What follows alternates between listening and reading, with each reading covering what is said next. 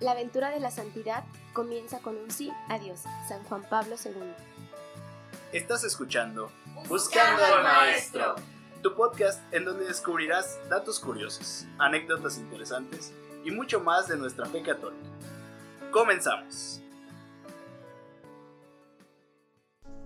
Sean bienvenidos nuevamente a este su podcast de confianza Buscando al Maestro, en el cual les hablaremos el día de hoy de otro santo, pero iniciaremos el podcast de una manera un poquito diferente hablando sobre la medalla milagrosa. Y bueno, Jesús, algo que nos puedas decir sobre esta medalla sin hacer spoiler, por favor, Jesús. Pues lo único que les puedo decir sin spoilers, eh, pues es que es una medalla y es milagrosa. no puede ser. Pues sí. O sea, yo me refería, no sé, si en alguna ocasión tu mamá o tu abuelita se encomendaron a, a esta medalla o tú supiste, ¿no? Algo, algo más así, ¿no? Ah, vaya. No, pues Entonces, yo de- acerca de lo que les puedo comentar, pues es que yo conozco un templo, una parroquia, pues que está dedicada a la medallita milagrosa. Entonces, pues me interesó y pues lo único que que sé es que pues refiere a una aparición de la Virgen. Me parece que es la primera de la edad moderna.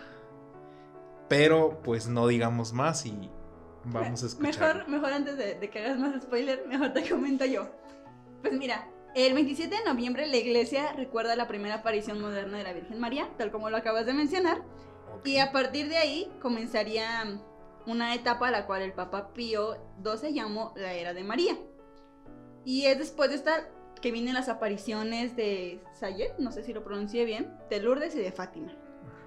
Y pues las apariciones de la Virgen María suceden en momentos de dificultad y vienen a recordarnos el camino de salvación y nos trae además su gracia para acercarnos de nuevo al fruto bendito de su vientre, Jesús. Oh. Y pues para Francia venían tiempos muy difíciles en los que pues muchas personas sufrían estragos por la guerra y fue en- entonces cuando fue la aparición. Pero antes de hacer más spoiler, porque no podemos mencionar muchas cosas, porque luego spoileamos Muy todo el episodio y pues no, hablemos un poquito de su patronazgo. La medalla milagrosa es también conocida como medalla de Nuestra Señora de las Gracias. Es una medalla devocional cuyo diseño se basa en las apariciones de la Virgen María a Santa Catalina Labore en París. Como dijiste, pues era de las primeras apariciones. La medalla milagrosa es un símbolo de devoción y amor reconocido por la Iglesia Católica. Eh, es apoyo para aquellos que buscan la gracia, para aquellos que enfrentan un momento particularmente difícil en sus vidas, o simplemente pues para aquellos que desean recordar día a día que no están solos, que los acompaña nuestra Madre Santísima. Y pues nos recuerda que tenemos una Madre infinitamente buena y amorosa que nos apoya siempre y pues que nos da fuerza para soportar todo lo malo que pueda venir. Y bueno, la Virgen María le reveló, haz que se acuñe una medalla según este modelo. Todos cuantos la lleven puesta recibirán grandes gracias. Las gracias serán más abundantes para los que la lleven con confianza. Porque pues si nada más la traes colgada y pues no confías y no tienes fe, pues no te sirve de nada, ¿no? Al final de cuentas. Y pues existen testimonios de algunos santos y beatos, o sea, fíjate, santos, eh, que la aportaron para llevar la misión de Dios. Bueno, la misión que Dios les encomendó, mejor dicho. Sí, sí. eh, en recordatorio que la Virgen María iba siempre con ellos. Por ejemplo, eh, San Juan Gabriel Perboire, no sé si pronuncio bien los nombres, espero que sí, eh, fue el primer santo de China quien murió martirizado en 1839 y dejó constancia en sus cartas de numerosos milagros atribuidos a esta medalla. El Beato Federico Ozanam, fundador de las conferencias de San Vicente de Paul, la llevaba siempre, siempre, siempre, siempre, siempre, siempre contigo. Eh, Santa Bernardita de Soubirous, no, ay, estos nombres están muy, muy difíciles para pronunciarlos yo. Santa Teresa de Liceus, San Maximiliano Kolbe, fundador de la milicia de la Inmaculada. Solía decir que las medallas eran pues su munición, básicamente. Bien como, básicamente como lo del rosario, ¿no? De que es este, el látigo contra el diablo, pero en este caso era su munición. Y el Papa Juan Pablo II que empleó una pequeña variante del reverso de la medalla como escudo de armas. Eh, pues básicamente era la cruz mariana, que consiste en una cruz plana con una M bajo el extremo derecho, representativo de la presencia de la Virgen a los pies de la cruz cuando pues Jesús fue crucificado. Esa es pues aparentemente la, la, la estructura que se podría decir así de que le puso San Juan Pablo a la medalla. Vaya, con razón. Ahora ya me es más familiar ese signo de la, de la Virgen, pues que es el más común que vemos, la M azul con la cruz. Entonces, muy interesante. Nosotros aquí cerca, pues tenemos en la ciudad de Zamora, Michoacán, eh, tenemos una parroquia que está dedicada a la medalla milagrosa. Y pues ahí podemos darnos cuenta de, de todos estos, de este símbolo, de, de, toda esta, de todo esto que envuelve a, a la historia que vamos a ver hoy.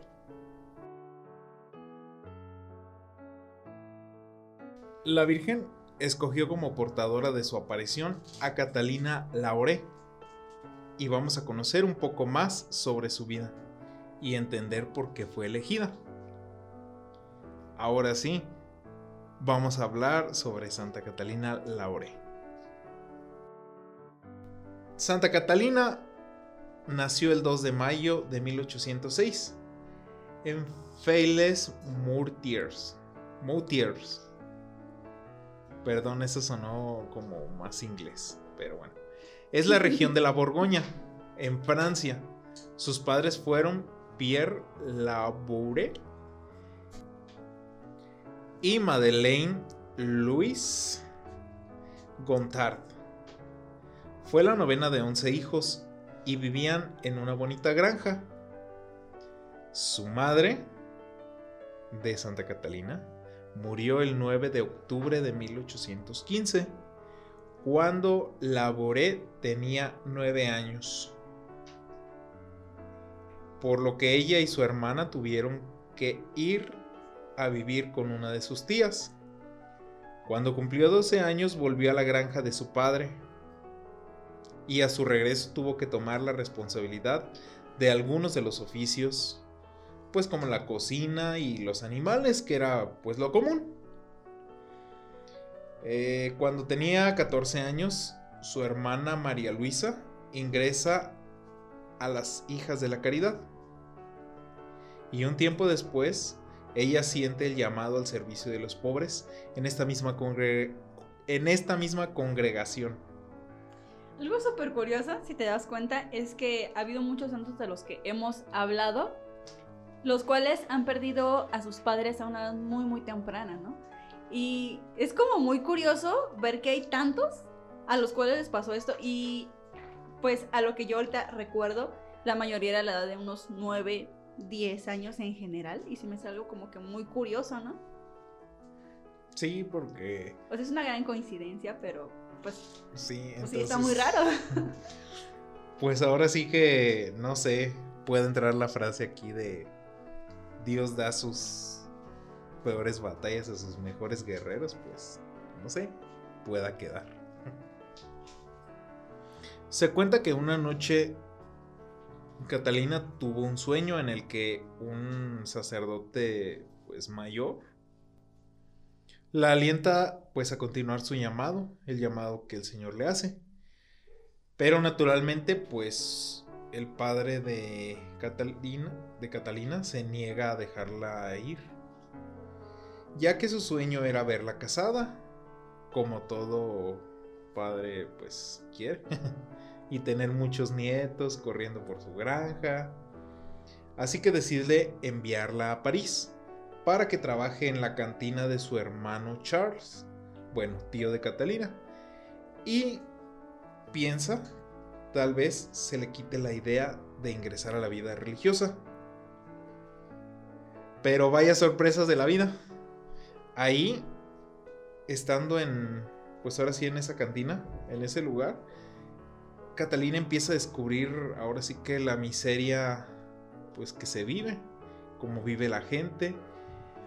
mm, ahora sí que todo lo, todo el ambiente que está ahí. Y se propone definitivamente hacerse monja para poder socorrerlos y darles ánimo en su tristeza, poder ayudarlos y pues ayudarles en, ahora sí que en su situación precaria, hasta donde pues se pueda.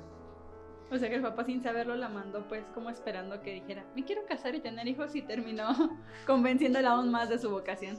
Sí, prácticamente todas las, ahora sí que las ironías de la vida. Fue hasta 1830 que su padre aceptó que fuera religiosa, pero se negó a pagar la dote. Pero los demás, como veían, pues ahora sí tanto el deseo de ingresar, pues le ayudaron a pagarla. En este caso, quien le ayudó, pues fue su hermano Hubert, un joven teniente. Catalina entra a la congregación entonces de las Hijas de la Caridad, fundada por San Vicente de Paul. Fue admitida el 21 de abril de 1830 en el Seminario de las Hijas de la Caridad, situado en el número 140 de la calle del Bac, en París. Al ingresar en aquel convento, pues le sucede algo muy curioso. Y es que cuando va entrando se dice que ve un retrato idéntico del anciano sacerdote que ella veía en sus sueños. Eh, y pregunta de quién es, que quién es esa persona que está ahí. Y pues las monjas le dicen que es San Vicente de Paul, el fundador de la congregación. Fíjense que ahora sí que en sueños y ya después se dio cuenta de quién era. El fundador precisamente, sí. O sea, no lo había conocido ella, entonces pues es donde relaciona. Es donde se ve ahora sí que pues el llamado de Dios. Ella estaba presente cuando trasladaron los restos de su fundador a la nueva iglesia de los padres Paules, a solo unas cuadras de su noviciado. El brazo derecho del santo fue a la capilla del noviciado y ahí continúan sus visiones, ya que durante la novena, Catalina vio el corazón de San Vicente en varios colores. De color blanco, significando la unión que debía existir entre las congregaciones fundadas por San Vicente. De color rojo, significando el fervor y la propagación que habían de tener dichas congregaciones. De color rojo oscuro, significando la tristeza por el sufrimiento que ella padecería. Oyó interiormente una voz.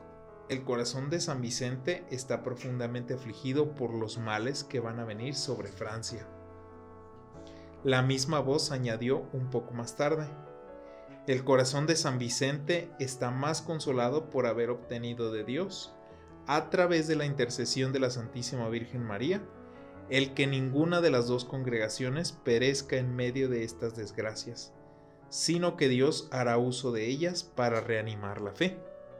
Mm, pues vemos aquí la hermosa visión que, que tiene Santa Catalina, donde pues se le revela esta, este hermoso mensaje. Durante los nueve meses que duró su noviciado en la Rue du Bac, Sor Catalina tuvo también la gracia especial de ver todos los días al Señor en el Santísimo Sacramento. El domingo de la Santísima Trinidad, o sea, el 6 de junio de 1830, el Señor se mostró durante el Evangelio de la Misa como un rey, con una cruz en el pecho. De pronto los ornamentos reales de Jesús cayeron por tierra, lo mismo que la cruz, con unos, como unos despojos desperdiciables. Inmediatamente escribió Sor Catalina. Tuve las ideas más negras y terribles, que el rey de la tierra estaba perdido y sería despojado de sus vestiduras reales. Sí, se acercaban cosas malas. Uno de los ejemplos más significativos de esta santa era su humildad ya que desde que se dieron las apariciones marianas en la Rudubac, en 1830 hasta su muerte en 1876. Spoiler.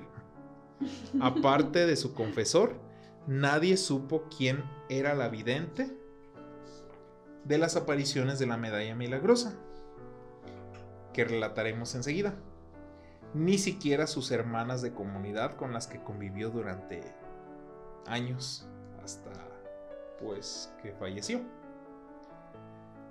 Los años siguientes a las apariciones los vivió como cualquiera de las otras hermanas de su convento. Se dedicó a oficios tales como barrer, lavar, cuidar a los enfermos y a los ancianos, con una inmensa misericordia que era su característico, y en completo anonimato, y sin desear la atención o el apoyo de pues las miles de gentes que ya portaban la medalla y que gracias a ella se había elaborado. Incluso recibió muchas humillaciones, ironías y maltratos por parte de hermanas suyas que solo la consideraban pues como una monja más. Solo ocho meses antes de su muerte, cuando ya se encontraba muy anciana, enferma y pues cansada por los años de servicio a los más pobres. Y su antiguo confesor ya había fallecido, le reveló a su superiora que era ella la vidente de las apariciones en la capilla del Bac, con todo detalle. Y pues fallece el 31 de diciembre de 1876.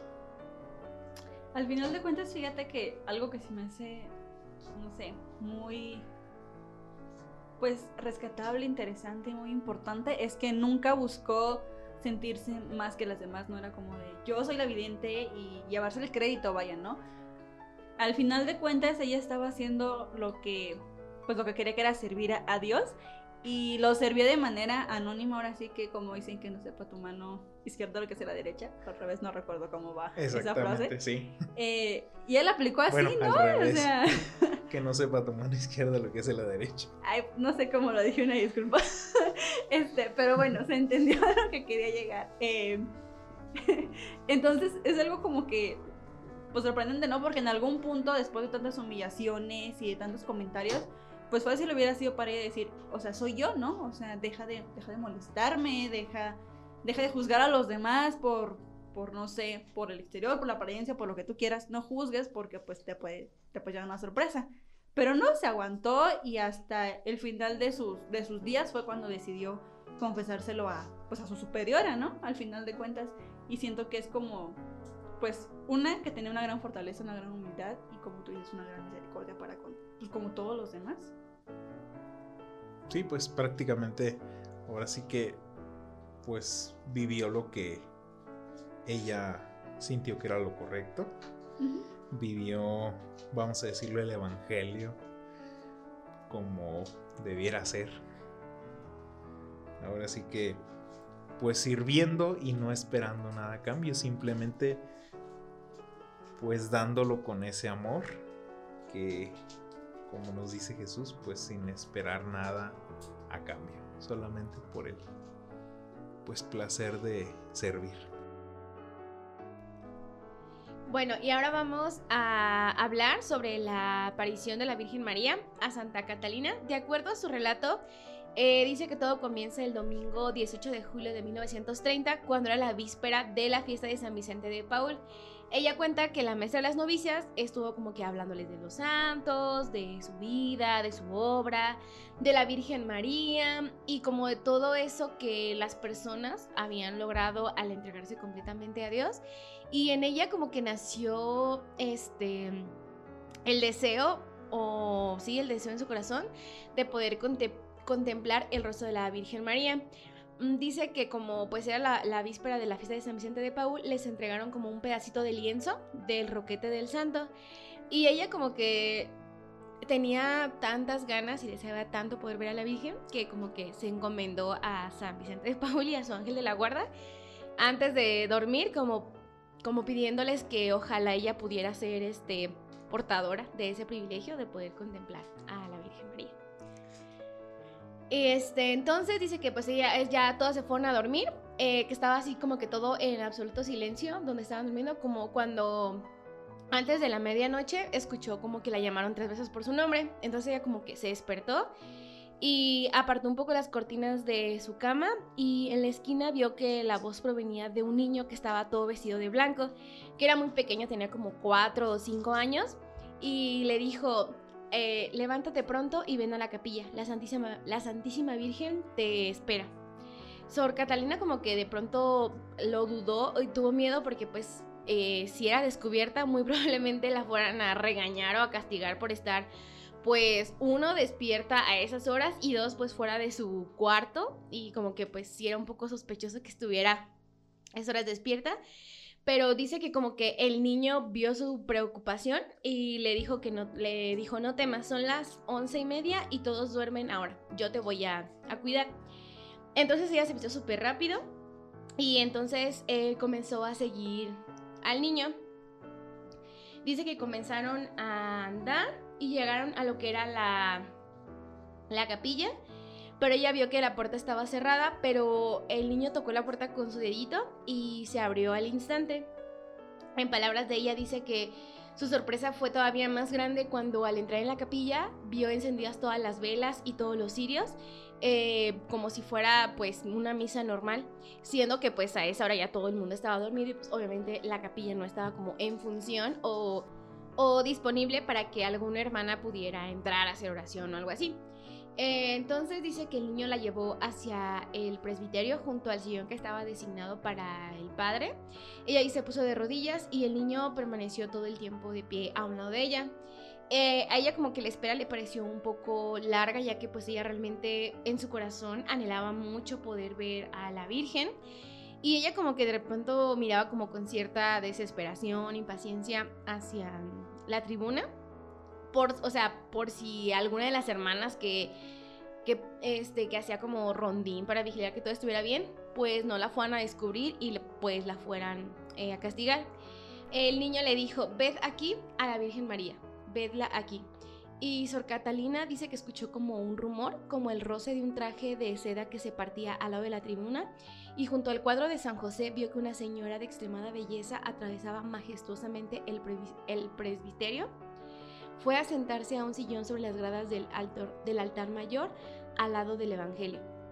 La aparición de la Virgen a Sor Catalina eh, como que de pronto le causó un poco dudas si realmente estaba sucediendo o era producto de su imaginación o producto de una tentación.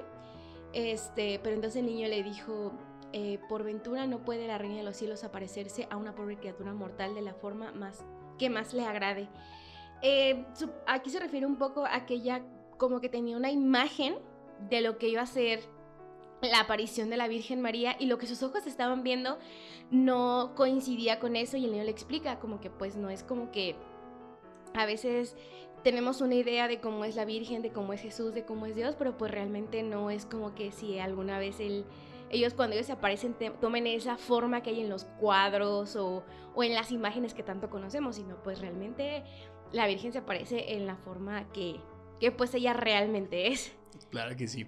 Eh, Incluso me hace acordarme un poco eh, de una película tal vez un poco famosa, probablemente muchos la conozcan, que es la de la cabaña, cuando los personajes le dicen que ellos toman la forma de acuerdo a, a lo que ella necesitaba.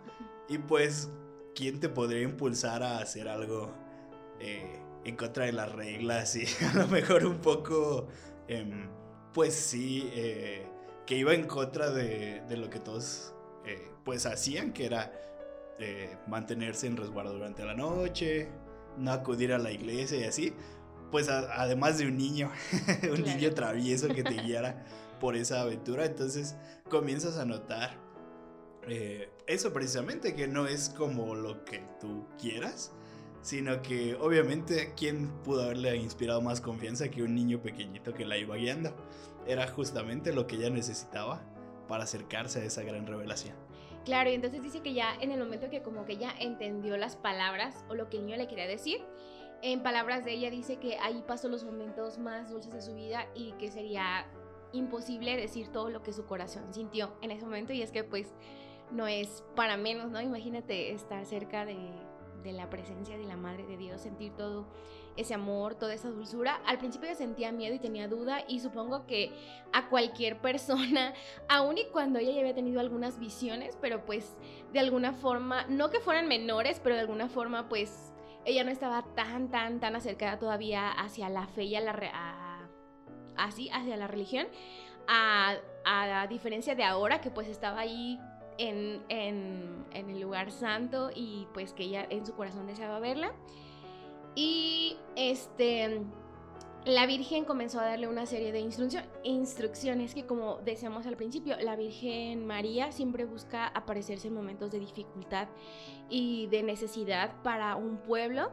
Y este es el caso de Francia. En, en, este, en esta ocasión no hablamos tanto del contexto histórico porque a ella no le tocó vivirlo tanto, pero sí, sino hablamos de una de las épocas más difíciles y más sangrientas para Francia que estaban por venirse, la derrocación del rey, la institución de un gobierno, muertes, desgracia, pobres, o sea, realmente las calles cuando comenzó la guerra y cuando derrocaron al rey, pues fue realmente un caos, en todos lados había muertos, hambre, eh, niños abandonados. Y esa fue una de las bueno, esa fue la principal razón por la que la Virgen se le apareció a, Santa Catalina. Eh, antes de darle como el mensaje principal, le dio como una serie de instrucciones que ella debía seguir para que las personas, bueno, para que en este caso su confesor pudiera creer en ella y lo que le estaba contando. Y es que, bueno, debía de comportarse con mucha humildad y profunda obediencia a su confesor para que éste pudiera tener este, confianza en ella y no creer que lo que se estaba, pues, inventando. O sea, así llegaba y le decía así como que, no, es que yo vi la Virgen y la Virgen me dijo, y él así como de... Ah, sí. Sí, claro, como incluso en la biografía decía Jesús, o sea, pasó toda su vida sin que nadie supiera.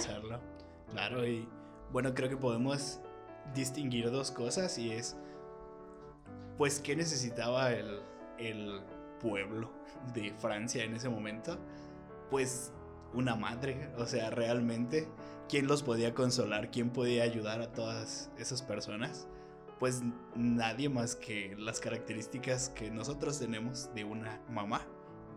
Y también esa fuerza de, de Santa Catalina, creo que, como dices, ya había tenido la visión, pero probablemente, o bueno, al menos yo lo asocio así, cuando entendió quién era y pues más o menos vio que era el mismísimo San Vicente de Paul que lo estaba guiando, pues probablemente dijo, ah, bueno, eh, al menos ya lo vi en, la, en el cuadro. Eh, sí, efectivamente, a ella lo había visto desde muy pequeña y pues también cuando eh, ingresó por primera vez al convento y a partir de, de esa de ahí la Virgen le comenta que tiene una gran misión para ella, que obviamente no va a ser fácil porque pues creo que incluso en la actualidad llegar con alguien y decirle que tienes una visión de la Virgen o así, pues no es como que tan fácil que sea aceptada, mucho menos en ese tiempo en el que había un poco más de escepticismo. Entonces ella le comentó pues que obviamente tenía que ir a hablar con su director. Obviamente no iba a ser tan fácil que le creyera y mucho de que ella, de que su palabra tuviera verdad, era la actitud con la que ella se iba a dirigir tanto hacia su director y como a las demás personas. Es decir, como que, pues si le dijo, yo, yo me estoy revelando ante ti, te voy a confiar una misión, pero no quiere decir que a partir de aquí ahora te vas a sentir mucho y yo, porque soy la que tiene visiones y la que sabe y así, porque pues de su humildad y de su sencillez iba a depender la validez de lo que ya estaba, em, pues, de lo que se le estaba haciendo Em, revelado, le comentó pues que venían tiempos muy difíciles, sobre todo para Francia, iba a haber muchas desgracias, muchos muertos, que el trono iba a ser este, derribado, que el mundo entero iba a ser este se iba a ver afligido por pues todas esas situaciones de pobreza, de muerte, de rebeliones, que toda guerra siempre trae consecuencias este, negativas. Claro. Y no solamente la gente que muere en el frente, sino pues la gente que se queda en casa, las personas que pierden a sus hijos, a sus papás, pues obviamente los alimentos todo eso escasea y pues obviamente eso también se ve reflejado en las condiciones de las personas, pero que ella eh, quería ser como un bálsamo en medio de todo eso y como ese lugar seguro al que todas las personas se podían refugiar para encontrar un poco de paz en medio de todo, de todo eso. Y decía que mm, eh, cuando todo eso pasara y que las, las almas a- acudieran, perdón, este, a ella, pues iba a ser ese refugio y ese lugar seguro. También dice que le comentó que vendría un momento en el que el peligro sería muy grande. eh, se creerá que todo se iba a considerar como perdido y que pero que iba a estar cerca de ellos para cuidarlos, para protegerlos y que al final del tiempo pues em, a, una de las profecías como más grandes era que iban a, a matar al arzobispo y este y como que esas esas esas predicciones que ella tuvo y que le, le contó a su confesor y que sucedieron fueron lo que le dieron la validez de que pues efectivamente la Virgen se le estaba este, apareciendo. Mm, en otra de las visiones, ella le dijo, eh, será despreciada la cruz y el corazón de mi hijo, otra vez será traspasado, correrá la sangre por las calles, la Virgen no podía, ella cuenta que la Virgen estaba como muy afligida, se veía, le veía muy triste, como que pues le estaba contando lo que iba a pasar y ella sabía pues por todo lo que las personas iban a sufrir y la encontraba muy pues muy triste. Entonces después de que la Virgen termina de contarle todo esto a ella, ella le pregunta que cuánto tiempo va a durar como toda esta situación y ella le, le dice que van a va a durar 40 años y 10 días y entonces después vendrá la paz y a partir de ahí la Virgen este, desaparece. Y entonces aquí viene la parte más interesante y es que 10 días después de que ya tiene esas apariciones, está ya la Revolución Francesa, los revoltosos ocupan las calles de París, hay saqueos, asesinatos. Y entonces el rey Carlos X es sustituido por el rey, por el rey ciudadano Luis Felipe I, eh, un gran maestro de la masonería. Y pues a partir de ahí comienza todo lo que sería, pues, a cumplirse todo lo que la Virgen le reveló Cuatro meses después, el 27 de noviembre de 1930, el sábado, víspera del primer domingo de Adviento, en la capilla estaba Sor Catalina eh, haciendo su meditación, cuando le pareció oír de nuevo el mismo roce eh, que se rasgaba, eh, como en la primera aparición. Entonces la Virgen se le apareció de nuevo vestida de blanco, con sus mangas largas, una túnica cerrada hasta el cuello, cubría su cabeza un velo blanco casi sin, sin ocultar su figura y caía por ambos lados a los pies. Cuando quiso describir su rostro, solo acertó a decir que era la Virgen María en su mayor belleza. Sus pies posaban sobre un, glo- un globo blanco del que únicamente se veía la parte superior y la aplastaba en una serpiente verde con pintas amarillas. Sus manos, elevadas a la altura del corazón, sostenían otro globo pequeño de oro coronado por una crucecita. La Santísima Virgen mantenía una actitud suplicante como ofreciendo al globo. A veces miraba al cielo y a veces a la tierra. De pronto sus dedos se llenaron de anillos adornados con piedras preciosas que brillaban y derramaban su luz en todas las direcciones, circundándola en este momento de tal claridad que no era posible verla.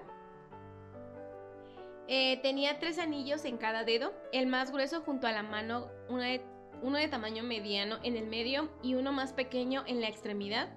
De las piedras preciosas de los anillos salían los rayos que se alargaban hacia abajo y llenaban toda la parte baja. Y a partir de esa aparición es que ella le, le comenta a su confesor y entonces también con esa aparición la Virgen le, le dice que diseñen esa como esa medallita y que esa va a ser como un este pues como un recordatorio a todas las personas de que lo porten, pues de que ella va a estar ahí para ellos y va a estar en su intercesión. Y aquí es muy importante aclarar lo que siempre hemos mencionado, al final de cuentas, eh, todo ese, ese tipo de accesorios solamente son un recordatorio para que no olvidemos que ella está ahí presente, no es como que ya el milagro o todo venga de la medallita, es simplemente como pues un recordatorio de que ella está ahí. Y los símbolos de la medalla es que en el anverso está la Virgen María aplastando la cabeza de la serpiente. Esta está sobre el mundo, ella, la Inmaculada, tiene todo poder en virtud de su gracia para triunfar sobre el mal. El color de su vestuario y las dos estrellas sobre su cabeza es la mujer del Apocalipsis vestida del sol. Sus manos extendidas transmitiendo rayos de gracia, señal de sumisión de madre y, mediadora de las gracias que derrama sobre el mundo y a quienes pidan. Eh, lleva la jaculatoria dogma de la Inmaculada Concepción antes de la definición dogmática de 1854, misión de intercesión, confiar y recurrir a la Madre. El globo bajo sus pies que reina sobre los cielos y la tierra. Y en el reverso, la cruz, que es el misterio de redención, el precio que pagó Cristo como obediencia, sacrificio y entrega. La M como el símbolo de María y su maternidad espiritual. Eh, la barra, que es una letra del alfabeto griego. Yota o I, que es el monograma del nombre de Jesús. Y agrupados eh, la Madre de Jesucristo crucificado, el Salvador. Las dos estrellas, signo de la iglesia que Cristo funda sobre los doce apóstoles y que nace en el Calvario de su corazón traspasado. Y ya. Muy bien. Creo que es bastante importante entender todos estos símbolos que muchas veces eh, a veces son objeto de controversia, a veces no entendemos o simplemente los portamos como un accesorio, como bien decías. Pero entender todo, toda esa importancia, todo el porqué de esos símbolos, lo que portamos y esa promesa que es precisamente lo que no tenemos que olvidar, la promesa de que nuestra madre siempre está con nosotros. Y que claro, todos esos símbolos nos recuerdan a lo mismo, al amor infinito que Dios nos tiene, que Jesús nos tiene y que ella es ese puente hacia Él más directo. Y pues que, no sé, yo nunca... Uh, no soy, no soy muy de portar eso. Nunca la había visto y me parece muy interesante. Creo que todos esos símbolos que nos recuerdan a la grandeza de Dios, al amor infinito y maternal de ella, al poder que tienen tanto Dios y ella sobre el mal y que no importa la desgracia o la tragedia más grande que venga sobre nosotros, eh, su auxilio y su protección siempre va a ser nuestra mayor ventaja contra el malo.